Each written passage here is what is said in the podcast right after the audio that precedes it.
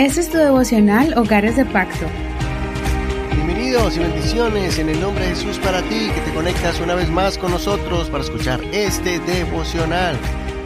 Y recién hemos comenzado a estudiar el libro de Josué. Estamos ahora en el capítulo 4. Espero que estés compartiendo este devocional con tus amigos en Facebook. Por ejemplo, encuéntranos en Facebook como Hogares de Pacto Devocional. Hogares de Pacto.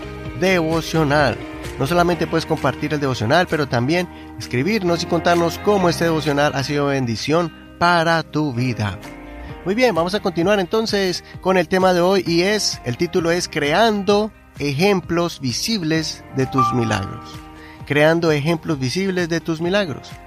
Josué capítulo 4, verso 4 al 11, versión Reina Valera actualizada 2015. Dice así, Josué llamó a los doce hombres a quienes había designado de entre los hijos de Israel, uno de cada tribu, y les dijo Josué, Pasen delante del arca del Señor su Dios hasta la mitad del Jordán, y cada uno de ustedes tome una piedra sobre su hombro, conforme al número de las tribus de los hijos de Israel, para que esto sea señal entre ustedes. Y cuando sus hijos les pregunten en el futuro diciendo, ¿qué significan para ustedes estas piedras? Les responderán, las aguas del Jordán fueron cortadas ante el arca del pacto del Señor. Cuando ésta cruzó el Jordán, las aguas del Jordán fueron cortadas, por lo cual estas piedras sirven de monumento conmemorativo a los hijos de Israel para siempre. Los hijos de Israel hicieron como les mandó Josué. Tomaron doce piedras de en medio del Jordán, como el Señor había dicho a Josué, conforme al número de las tribus de los hijos de Israel. Las llevaron consigo al lugar donde pasaron la noche y las colocaron allí. Josué también erigió doce piedras de en medio del Jordán, en el lugar donde estuvieron los pies de los sacerdotes que llevaban el arca del pacto, y están allí hasta el día de hoy. Los sacerdotes que llevaban el arca se quedaron de pie en medio del Jordán hasta que se cumplió todo lo que el Señor había mandado a Josué que hablara al pueblo, conforme a todo lo que Moisés había mandado a Josué. Y el pueblo se dio prisa y cruzó. Aconteció que cuando todo el pueblo acabó de cruzar, también cruzó el arca del Señor con los sacerdotes en presencia del pueblo. Hasta aquí la lectura de hoy. No olvides leer todo el capítulo completo para que no te pierdas ningún detalle de esta historia. Las cosas espirituales no se pueden ver. Las virtudes como el amor, la fe y la paciencia son cosas que las desarrollamos en nuestra alma pero no se pueden ver físicamente. Pero sí las podemos explicar con acciones que demuestran estas virtudes. Una manera para mostrar nuestra fe son con ejemplos de esos momentos cuando esa fe fue puesta en acción y ocurrió un milagro, cuando invocamos a Dios y sucedieron cosas maravillosas. Eso fue lo que hizo Josué con el pueblo de Israel. Josué ordenó que fueran hasta la mitad del río Jordán y tomaran doce piedras, cada una representando a cada tribu de Israel. Estas piedras debían ponerse en la orilla como un monumento al milagro glorioso del río Jordán. También Josué erigió piedras en medio del río Jordán en memoria del lugar donde los sacerdotes estuvieron de pie para que todo el pueblo pasara en seco. Josué quería atraer la atención de la generación futura para que tuvieran curiosidad y preguntaran el significado de ese documento. Cuando esto pasara, los adultos debían prepararse para explicar a sus hijos el milagro que Dios hizo y la razón por la cual Dios lo hizo.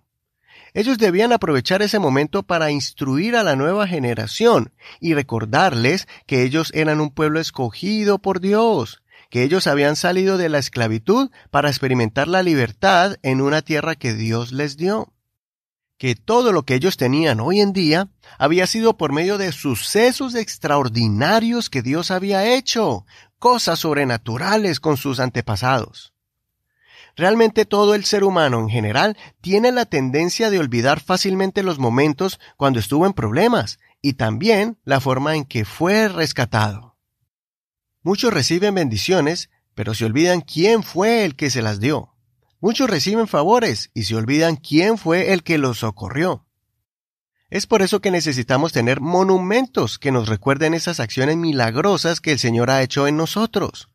Busquemos medios para que nuestros hijos puedan ver lo que Dios hizo en nosotros y ellos puedan preguntarnos cómo fue que Dios nos ayudó en esos momentos cuando estábamos en tinieblas.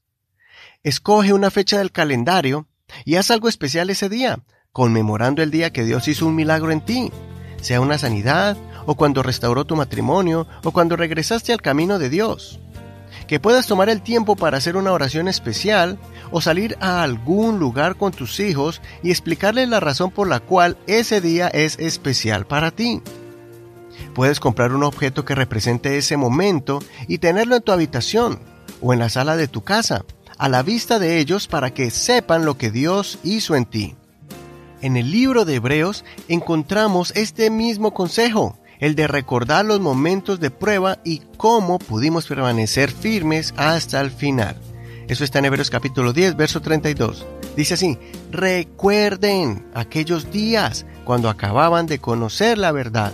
Enfrentaron muchos sufrimientos, pero siguieron firmes.